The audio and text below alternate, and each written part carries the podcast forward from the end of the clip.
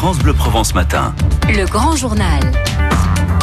Bonjour Jean-Luc Ferracci. Oui, bonjour. Infirmier, membre de l'Union des professionnels de santé en Provence-Alpes-Côte d'Azur. Vous faites vos tournées dans les quartiers nord de Marseille, notamment à la Viste. Comment est-ce que vos patients vivent-ils en ce moment l'épisode caniculaire? Euh, c'est assez difficile parce que euh, les appartements ne sont pas suffisamment ventilés, donc il fait très chaud.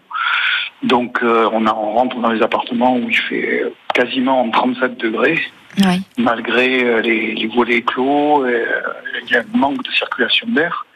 C'est très très très difficile à supporter par rapport aux autres années. C'est très tôt par rapport à, à l'épisode habituel où il fait très chaud.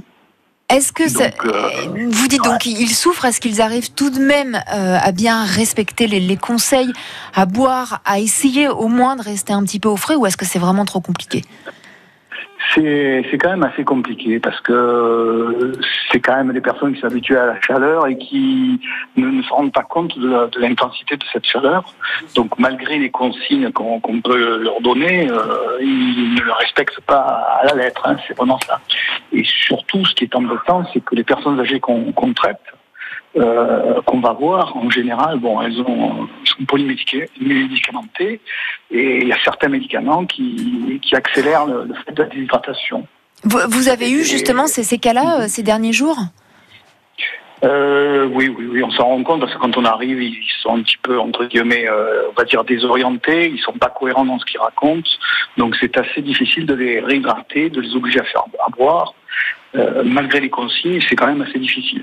Il faudrait, selon vous, euh, justement, instaurer euh, des tournées plus régulières pour aller leur rendre visite. Vous, évidemment, vous n'avez sûrement pas le temps parce que vous êtes sans doute débordé.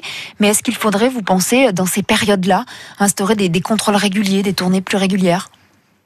Alors, sûrement, hein, oui, oui, en, en période comme ça de, de, de canicule très importante, euh, il vaudrait mieux. Hein. Alors bon, il y a déjà quand même quelque chose qui est fait hein, par l'appel euh, téléphonique, mais ça ne remplace pas l'humain. hein.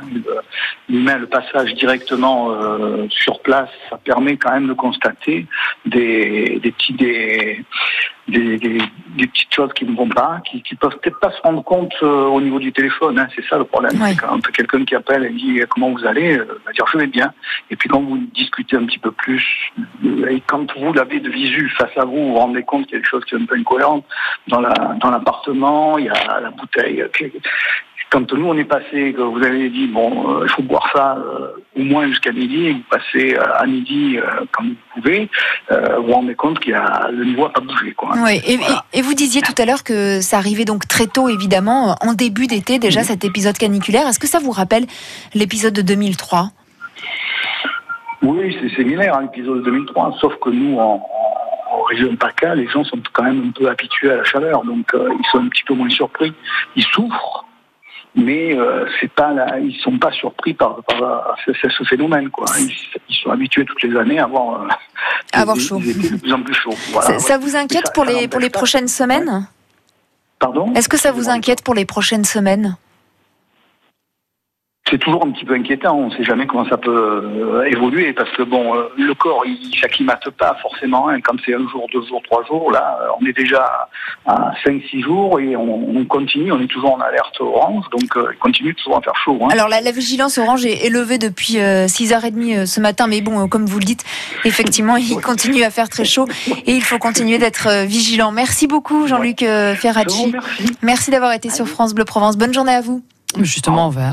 Au revoir, Jean-Luc Ferrati. On va jeter un œil sur la route, euh, Camille.